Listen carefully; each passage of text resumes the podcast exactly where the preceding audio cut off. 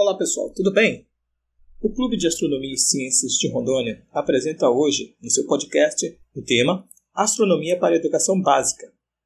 Este podcast é parte integrada do quinto evento científico unificado da Jornada de Física do Instituto Federal do Ceará. O professor Amadeu Albino irá conduzir as atividades, cuja palestra é do professor Ariel Adorno.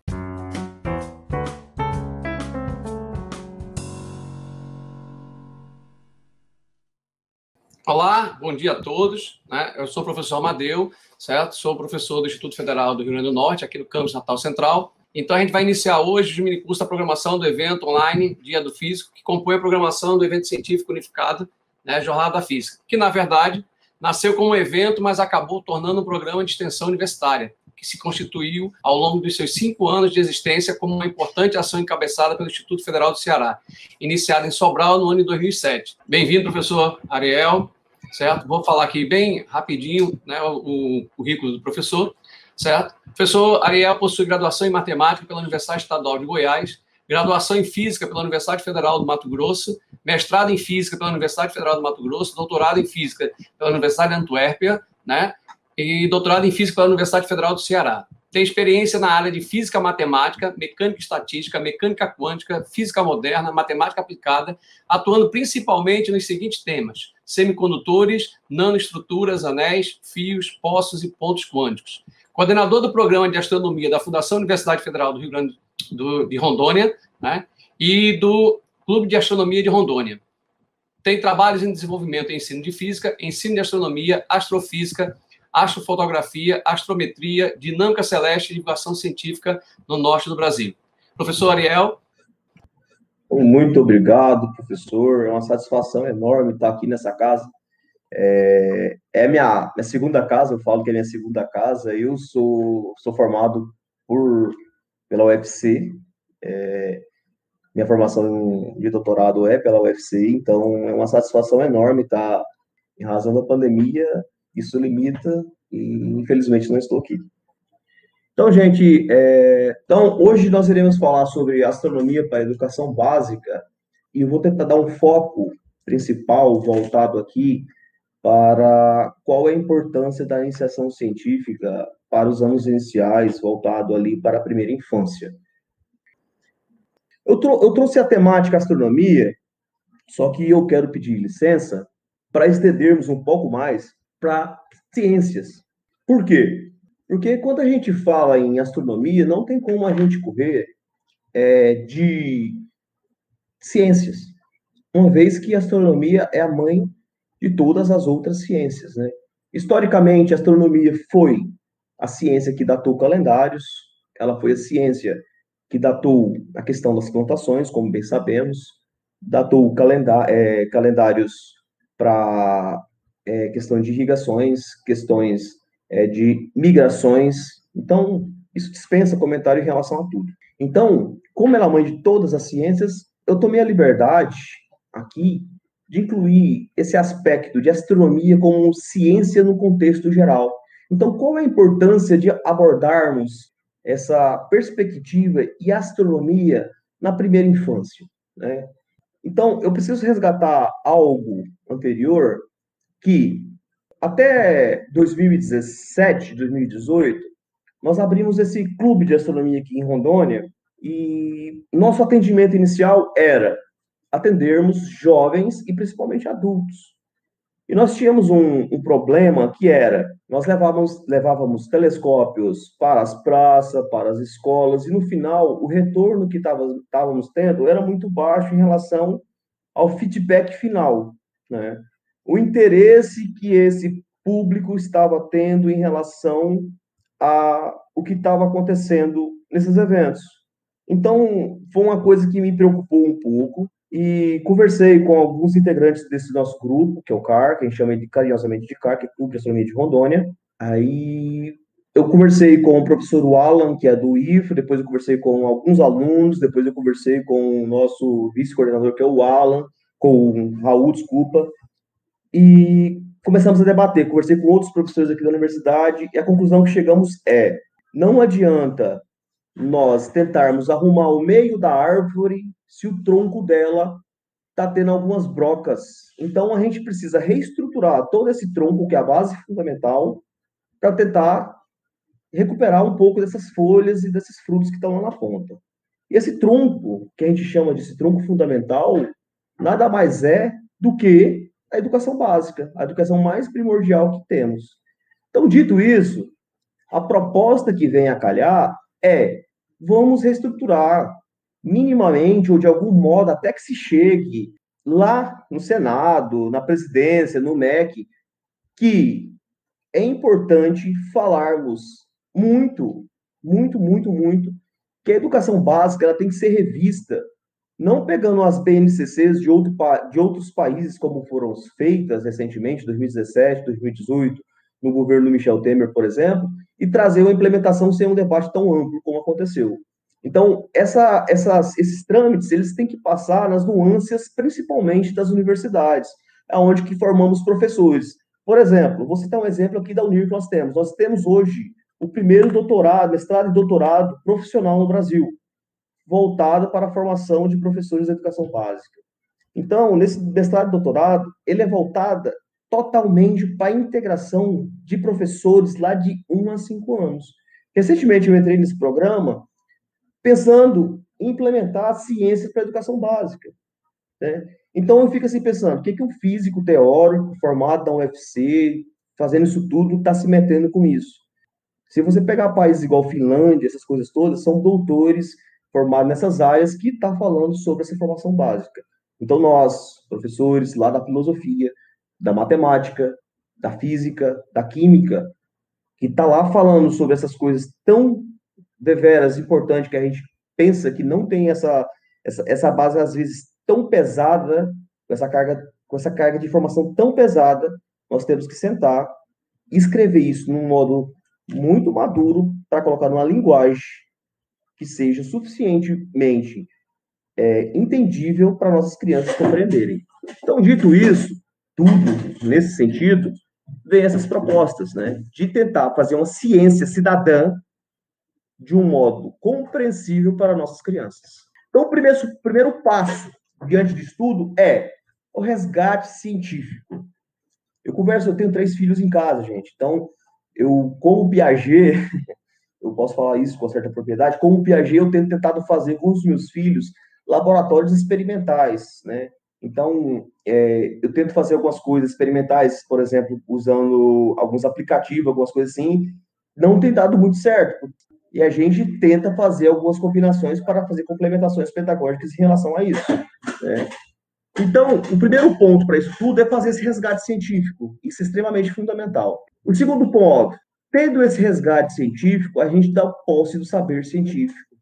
Quando você dá posse do saber científico para uma pessoa, você tira dela a ignorância. A ignorância científica, ela leva a situações extremamente complicadas. Situações essas que estamos vivendo no Brasil, no mundo atualmente. E terceira, e talvez seja a mais importante de todas, né? Ela traz uma independência na vida adulta e que traz isso, decisões coesas para a pessoa. Então, essa, essas decisões coesas, coerentes, é o que se espera de uma pessoa que na vida adulta possa fazer. Então, essa independência científica, esse saber científico, é claro, né? ele é muito claro em todo esse contexto atual mundial. Então, mais do que nunca, precisamos falar sobre ciência. E essa ciência, ela tem que ser de forma leve, de forma cidadã. Então, por isso que existe essa importância da gente ensinar para nossas crianças que o método científico, desde os fundamentos primordiais lá de Descartes, Descartes e outros, desde Aristóteles, que temos da história primordial, eles funcionam, né? Então, mais do que nunca, precisamos falar sobre método científico, sobre ciência e sobre astronomia. Então, é, astronomia, na verdade, eu uso falar que é simplesmente um, um cavalo de Troia, é um cavalo de Troia para a gente inserir em todo o contexto a ciência para nossas crianças. Mas entenda, é o cavalo de Troia do bem, porque a gente tem o cavalo de Troia do mal e temos o cavalo de Troia do bem. Então, insiramos, insiramos o cavalo de Troia do bem para nossas crianças. Esse é o resgate que viemos propor. Então, olha só, eu quero mostrar alguns resultados lá no finalzinho, que, as, que tem mostrado resultados interessantes, que vem mostrando que o método científico aplicado em alguns grupos tem funcionado. Minimamente tem funcionado, tá? Professor, é, a pergunta é do Marcelo da Costa Carneiro. Ele diz assim, professor Ariel, como que as crianças perderam o gosto se às vezes esse tema não é trabalhado em algumas escolas do país? Marcelo, muito interessante a pergunta. Eu uso, eu uso falar que todas as coisas são falta de direcionamento, tá? Então, isso é um problema cultural nosso, principalmente de pais, professores e governança. Então, o que, que precisa ser resgatado?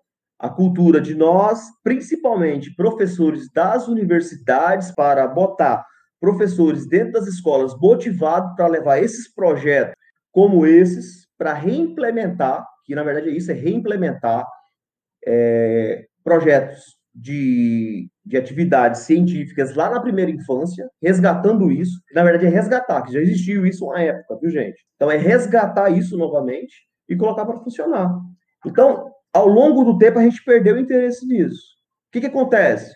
É uma crítica que eu faço há muitos anos. Parece que sou doido, mas não é. Tem que falar sobre isso. Até 1890 não existia física, química, matemática, biologia, essas coisas todas. Existia ciências, entendeu? Então, parece muito confortável para nós, Marcelo, é, chegar ali em 1890, 1900, começar aquela divisão toda, física, começou a dar Nobel para física, química, começou a dar Nobel para química, a biologia criou suas próprias áreas, a matemática começou a dar aquele, os prêmios lá, que eu não, medalha Field é, para matemática. Então, assim, existia uma divisão sistêmica muito grande ali em 1890 para 1900 e dividiu toda a ciência. Quando existiu essa divisão de ciência por matérias, física, química, matemática, biologia, é, filosofia, é, estudos sociais, não sei o quê, cara, aí foi o problema, Marcelo. Tá entendendo? Quando existiu essa subdivisão Aí pronto, física estudou só física. Aí Einstein começou a estudar gravitação, o Planck começou a estudar só aquilo lá. Aí pronto, eu acho que aconteceu a perca do resgate, principalmente filosófico. O principal resgate que nós temos hoje é, da ciência talvez seja as questões filosóficas. Não existe ciência sem filosofia. Então, nós só vamos conseguir colocar a ciência no eixo de volta no dia que nós pensarmos não existe física, química, matemática, biologia, essas coisas todas. Existem ciências. Então, qual é a proposta? Temos que fazer esse resgate histórico e pararmos de ser físico, pararmos de ser matemáticos. Temos que voltar a ser cientistas, Marcelo. Eu acho que no momento que voltarmos a ser cientistas, eu acho que talvez respondemos todas as questões e essa convicção de tentar voltar a amar e ter aquela paixão por, pelo que está fazendo, eu acho que responde essa questão. Então, gente, por favor, a todos os nossos. Acredito que temos um público gigantesco de, de alunos aqui, de professores da educação básica. Educação continuada é o nome que vocês têm que saberem que é a, é a saída para a solução dessas coisas, tá? Então, talvez responda, viu, Marcelo? A educação continuada seja a saída, porque formar lá em 1970, 1980, você tem um contexto que é a formação básica que você precisa para aquela época. Então, a, o, os contextos sociais, filosóficos, eles são extremamente dinâmicos. São coisas que vão alterando, modificando o tempo todo. O que, que você tem que fazer, então? Atualizar, estudar o tempo todo. Isso acontece com leis, isso acontece com tudo que está tá, tá do nosso lado. O que, que você faz? Vai lá na universidade, tem especializações, tem mestrado, tem programa de extensão, tem outras atividades que você pode fazer para acompanhar isso. Vamos aqui então. Então, a importância do contato científico na primeira instância. Então, a, a importância, a inclusão do contexto social. Você tem o controle das coisas, você tem coerência no que está falando. Quando você tem coerência no que está falando, as pessoas te respeitam. Entendeu? Então, assim, hoje eu estou na rua, converso com meus alunos, os caras falam assim, pô, o professor Ariel sabe demais. Não, eu não sei demais. Eu só procuro informações para passar para meus alunos informações corretas. Entendeu? Eu não sei tudo sobre buraco negro, eu não sei tudo sobre. Eu Apesar de trabalhar com mecânica quântica, o, o, professor Amadeu sabe muito bem a complexidade que é mecânica quântica. Entendeu? O próprio Dirac, quando ele ganhou o prêmio Nobel lá de mecânica quântica, ele fala: ó, quem sabe falar que sabe mecânica quântica está mentindo. Então, o que, que acontece? Por mais que você não domine essa informação, você tem que transmitir ela corretamente. E aonde que você vai nas informações para transmitir ela corretamente? Você vai nas bases científicas corretas. Primeira coisa que você tem que fazer para isso, Marcelo, busque as bases fundamentais, principalmente os artigos originais para isso, certo? Então, esse contexto é importantíssimo. Agora, olha só como é que é interessante. Eu vou mostrar um testemunho, que eu, apresentar um testemunho que vou argumentar, talvez seja isso que aconteça também nos outros estados. Em 2006, aconteceu aqui em Natal, olha só o que aconteceu aqui em Natal em 2006 um eclipse total do Sol. A, a gente, para fazer com que a escola né, liberasse os alunos para presenciar o eclipse total do Sol, a gente teve que levar o presidente da Associação Norte-Ingrandense de Astronomia, os professores de física tiveram que se envolver, mostrar a relevância do que é um eclipse total do Sol, certo? E a escola que, que eu dava aula na época, né, e o Instituto Federal também, né, eles liberaram os alunos para ver. Mas muitas escolas aqui tiveram aulas normais, aulas normais, sem ter a, a, a noção da, da, da, importância do que é né, o efeito do eclipse total do Sol. Meu pai sempre dizia para mim assim, meu filho, quando eu cresci, né, crescendo assim, assim, não, tem eclipse total do Sol, assim, escurece a noite toda. Escurece, vira uma noite. E aí, toda vez que tinha eclipse, eu me decepcionava, porque ficava só um pedacinho do Sol. Até eu entender o que era o eclipse total do Sol. E eu entendi porque que ele falava isso. Porque de 2006, anteriormente, tinha acontecido 45 anos atrás certo? Então, ele presenciou o eclipse total, certo? Então, para ele, o eclipse, que era do interior, lá no meio do mato, certo? Para ele, o eclipse é, tem eclipse do Sol? Vai ficar noite. Mas eu não entendia até estudar, certo? Então, a importância de você trabalhar isso no ensino básico, para o aluno ver a, a, quão, quão importante é você observar esses fenômenos que são, assim, né, raríssimos, né? Tá? Então, a gente passou, acho que dois meses orientando, assim, gente, isso é um fenômeno raro, certo? Aconteceu 45 anos, vai acontecer daqui a 45 anos, 50 anos na frente, no mesmo lugar, certo? Então a gente teve que fazer um trabalho grande. Isso faz parte do fato da gente não ter né, astronomia no ensino básico. É, novamente o que eu falei, né? Aquele cavalo de Troia do bem, né? A gente coloca o cavalo de Troia do bem lá dentro e com ele a gente bota a ciência junto. Porque assim, a, a astronomia, como mãe de outras ciências, ela puxa outra. Tipo assim, é, você tem, coloca o, a questão do eclipse, aí ela puxa outras coisas. Por que que tampa? Aí vem a questão do sol, aí por que que, aí vem a questão da penumbra, sombra. Olha só, uma discussão vai puxando outra, aí vem a questão filosófica, e aí daqui a pouco você vai estudar é, Erastótenes lá, a questão da projeção de sombra. Imagina, eu vou falar sobre isso já já. Sigamos aqui. Vamos lá. A inclusão no contexto social. Então, mais do que nunca, é extremamente fundamental quando a gente fala de inclusão. Porque quando você coloca é, o pretexto científico, você consegue mais ou menos equalizar a diferença social. Quando você está num, num, contexto social de, de sabedoria, de saber, o dono do saber, ele, ele melhora tudo, entende? Então, no contexto social, a inclusão da ciência ela é extremamente fundamental. A, a, a ciência, ela traz a possibilidade do que eu falo, né? A ciência, ela traz a possibilidade de furar bolhas. Eu sou um exemplo disso. Um dia eu vim de picolé na rua. Eu estou aqui dando, ministrando palestra hoje para outros professores. Então, eu furei essa bolha. Então, é só é possível furar essa bolha se tiver ciência, né? E essa ciência só acontece se tiver muita maturidade de professores que têm essa capacidade de, tiver, de conseguir compreender esse entendimento. Então, essa questão da inclusão no meio social, na representatividade cultural das pessoas, ela é fundamental. Ela não é só uma questão científica, ela tem um embasamento social gigantesco e enorme por trás que talvez a gente não consiga mensurar no primeiro momento a questão da ciência, ela tira países, por exemplo, que foram fragilizados e varridos pela guerra, como o Japão foi em 1945. O Japão, em 1945, ele foi destroçado pela guerra pelos Estados Unidos e China.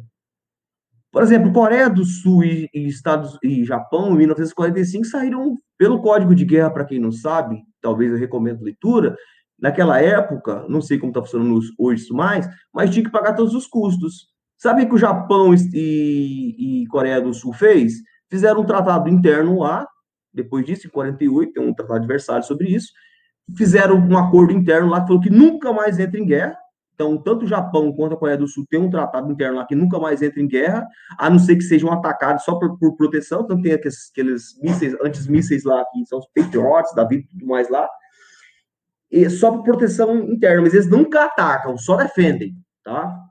Vocês vão ver, por exemplo, que, o, que a Coreia do, do Sul, por mais que a Coreia do Norte façam é, ataques sistêmico, sistêmicos a eles, eles nunca atacam assim que acabou a Segunda Guerra Mundial, os, os presidentes tiveram a convicção que a saída para reformular e arrumar toda a, a baderna que tinha acontecido seria a saída pela educação e ciência. Não à toa, o Japão, depois da Segunda Guerra Mundial, tem o maior número de contingentes de patentes do mundo, junto com a Coreia do Sul. Outro país que a gente pode citar nisso, a Alemanha. A Alemanha foi trucidada com a Rússia ali, teve problemas depois da, da morte de Hitler. É, Hitler, para quem não sabe, é, diferentemente do que se pensa hoje, Hitler não tinha apoio popular é, tão massivo ali no final da guerra quanto se pensa. Tinha menos de 20% do apoio popular.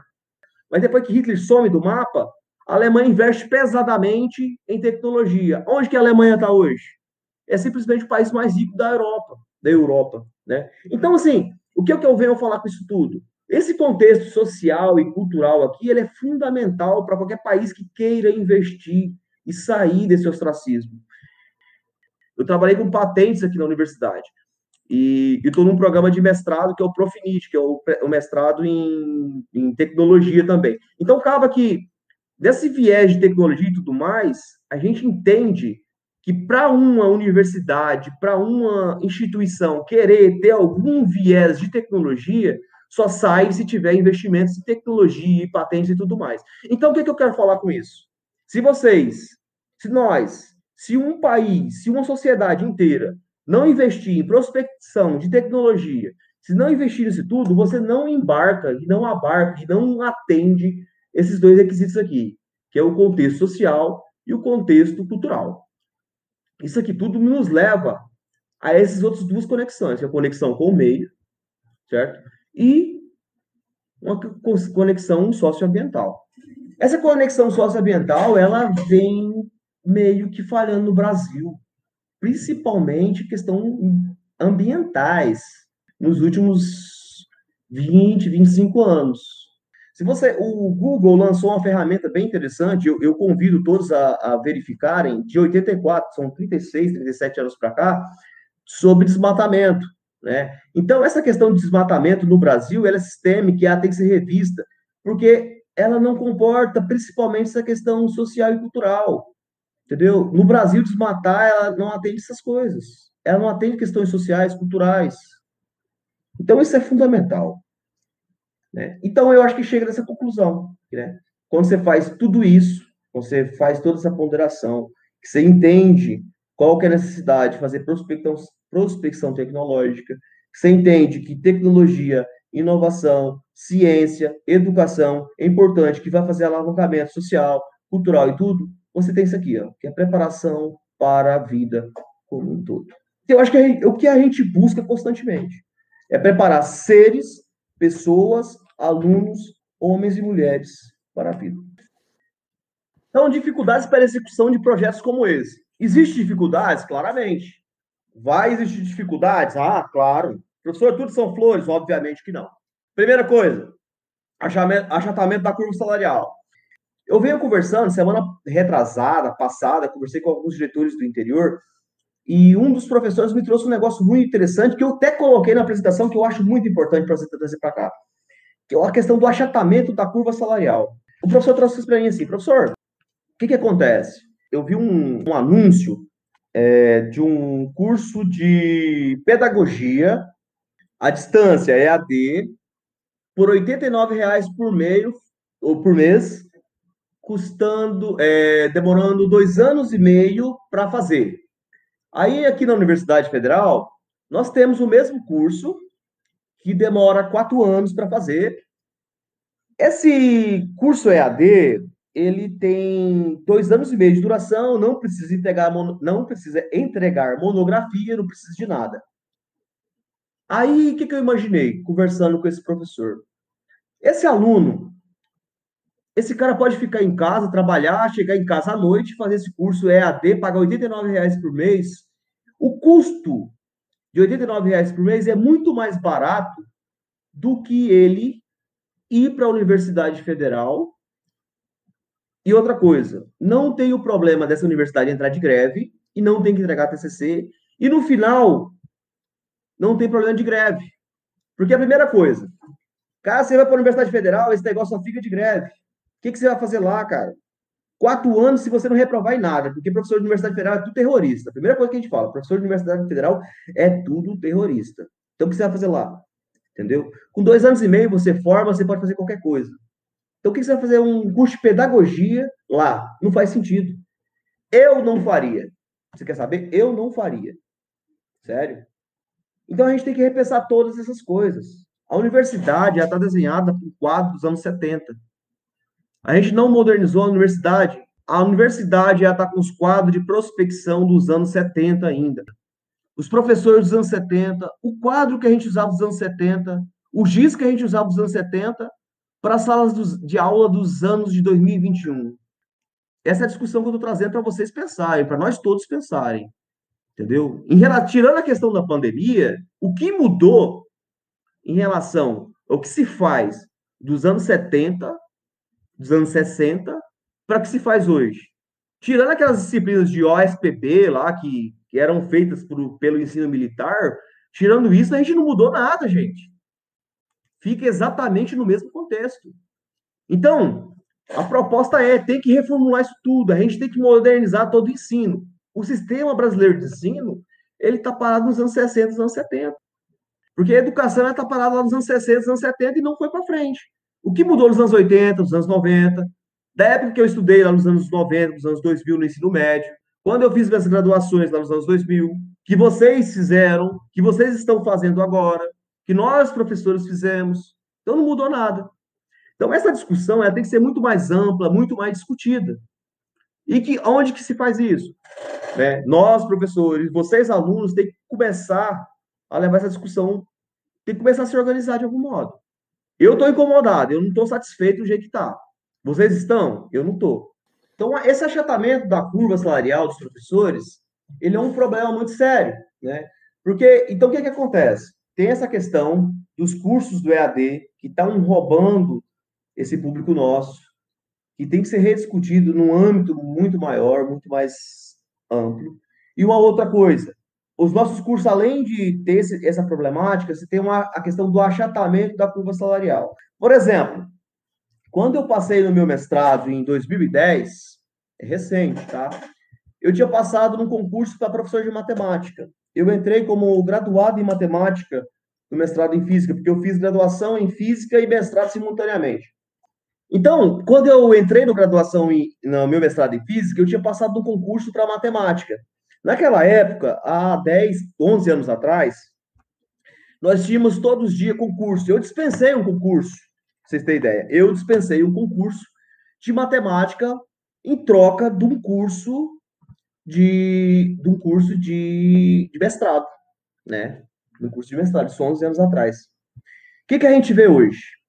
Isso não vê hoje, não. Cinco anos depois, quatro anos depois. Já foi logo depois de 2014, 2015 a gente começou a ter um problema gigantesco de concursos. Então, as pessoas que iam se formando, logo que eu saí do meu mestrado, já ter esse problema. As pessoas que iam se formando não tinham mais vagas no mercado de trabalho. Então, os professores que estão se formando hoje, a partir de 2014, 2015, o mercado são vagas emergenciais nos estados. Isso não é só aqui em Rondônia, é no Brasil inteiro. Podemos falar isso aí. É no Brasil inteiro. Ou escolas particulares, né? Então, assim, torna extremamente desinteressante formar professores. Isso aqui do achatamento da curva salarial é real, é real. As pessoas não estão vindo para as licenciaturas, a gente não está tendo aluno em todas as licenciaturas no Brasil, é por causa disso, não é por outro motivo, pessoal. Entendeu? Porque, assim, a desvalorização dos professores no Brasil é real. Então, assim, a gente faz essa questão, fica fazendo piadinha com a gente que é por amor, não é questão se é questão por amor, não. A gente faz isso aqui porque a gente tem um dom natural de querer que as coisas funcionem. Então, se vocês tiverem essa concepção para brigar, para tirar esse achatamento dessa curva, criar picos e não achatamento, é isso que a gente precisa. Mas onde que a gente tem que fazer isso? É brigar por políticas. Só que as pessoas hoje estão tá com medo de brigar por políticas, né? Então a gente não tem que ter medo de brigar por políticas, gente. A gente vai para cima disso aqui, a gente vai brigar por isso aqui. Então, assim, o ensino de formação precarizada das instituições públicas. A formação precarizada ela tem que botar na mente de vocês que estão saindo aqui das universidades e professores que estão nos escutando. Voltem para as universidades, nunca saiam delas. O ensino continuado é a saída para mantermos as escolas atualizadas. Nunca saiam das universidades. As universidades são as referências para todos os guias que precisamos manter a sociedade unida. Então, só vai existir essa conexão no dia que a universidade estiver inserida dentro do contexto social. Então, dá para fazer alguma coisa em ciência de base dentro da, das bases pedagógicas, né? Então, o primeiro a se observar é obedecer à idade mental das crianças. Então, assim, é, a gente tem que obedecer, não tem como a gente correr das, da, da idade mental. Você tem que obedecer essa questão da idade mental, não tem como correr da, da idade mental e tem que ser observado isso. Então, aqui agora eu chamo a atenção para uma coisa importantíssima que tem que ser mantido, né? Então, são as teorias das evoluções orgânicas de Piaget.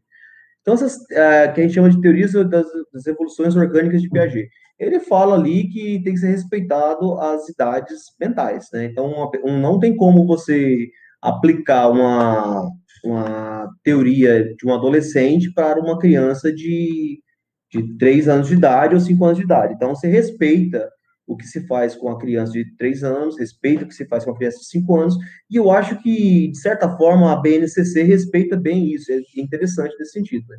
Então, é a base legal para todos os tratados e teorias mentais de aprendizagem que diz respeito às evoluções de idades. Eu acho que é isso. Respeita as teorias orgânicas das idades mentais de Piaget, está embasado nisso. Então, agora aqui eu deixo como sugestões algumas teorias de aprendizagem de algumas pessoas. Vou falar rapidamente sobre algumas delas aqui, Dentre elas, Ausbel, David Ausbel, né? Ausbel fala sobre as questões de aprendizagem significativa, aqui tem a questão de subsunsores. Já fiz alguns trabalhos com Ausbel, adoro Ausbel, é extremamente interessante, né? Sempre que eu posso, uso Ausbel. Então, Ausbel já vem ligado diretamente aqui com Nova. Para quem não sabe, né? Para quem não sabe, Nova que trabalha com aquelas questões de mapas mentais, né? Os mapas mentais de Nova que resolve coisa pra caramba. E agora já tem um link aqui com o Brasil, né? O Marco Antônio Moreira, que foi, que foi, já aposentou, professor emérito lá do Federal do Rio Grande do Sul, que foi orientando do Joseph Novak, lá na Universidade de Cornell, Cornell, Cornell, Cornell, nos Estados Unidos, nos anos 70, durante seu doutoramento. É, o Novak, ele trabalhou com, com Ausbel. O Ausbel, ele é de 1925, o nascimento dele, 1924, salvo engano. Ele trabalhou com o Novak. E o Novak orientou o Marco Moreira. o Marco Moreira orientou a professora Ira Maia. A professora Ira Maia foi a minha professora de graduação no UFMT. Então, de certa forma, eu tenho conexão com esses caras, assim, de algum modo, né? Então, a Ira Maia foi minha professora, que foi aluna do professor Marcano Moreira, que foi aluno do Nova, que trabalhou com Ausbel, né? Isso é muito legal, essas conexões. O professor Marco Moreira tem uma infinidade, tem mais de 300 artigos publicados aí em nessa parte de, de aprendizagem significativa. Eu só faço uma, uma, ponderação. Eu acho que toda crítica construtiva ela é válida, né? É, o professor Marco Moreira, para mim, eu adoro ele. Tem uma bagagem que eu jamais vou conseguir chegar perto dele, né? O Levi Vygotsky, ele já trata um pouco mais da instrumentalização das coisas. É muito interessante a abordagem de Vygotsky. Eu trabalho muito com Vygotsky. Normalmente, eu nunca trabalho com uma só. Eu trabalho com Alves Vygotsky, com Novak Vygotsky. Eu sempre estou colocando Vygotsky nesse contexto, né? E agora aqui traz uma outra abordagem, né? Que o John Dewey é um americano, também nos anos 20, que está nesse contexto brasileiro também, né? Então, o, o John Dewey, para quem não sabe, né, ele já é um libertário, ele pega a questão, compara que os alunos não têm que ser de linha de produção igual ao Fordismo, que ele, ele chega ali e, e faz a seguinte comparação. Os alunos não são como linha de produção de carro, então eles não podem ser formados como todos iguais. Então, tem as que a gente chama de idiosincrasias. Essas idiosincrasias, elas têm que ser levadas em considerações, então os alunos têm que ser vistos de formas diferentes, de formas distintas, e então não pode ser visto como linha de produção, né? Então, essa perspectiva de John Dewey é extremamente... Eu já trabalhei algumas coisas com John Dewey, eu acho muito legal, né? E por que, que eu gosto de John Dewey? Que eu acho muito legal. Ele foi orientador do Anísio Teixeira, do nosso Anísio Teixeira aqui no Brasil. Né? O Anísio Teixeira foi um dos fundadores da CAPES e do INEP, né? que é o Instituto Nacional de Pesquisas, que hoje leva o nome de Anísio Teixeira. Então, o Anísio Teixeira foi orientando do John Dewey lá, lá nos Estados Unidos. Então, gente, eu trouxe alguns nomes, botei uma interrogação, uma exclamação aqui depois do Paulo Freire, porque Paulo Freire eu não vou nem falar, né? Estou falando aqui com, com o professor lá do Rio Grande do Norte, de Guaranhuns, onde o Paulo fez, fez um trabalho que eu nem vou comentar, que dispensa qualquer comentário.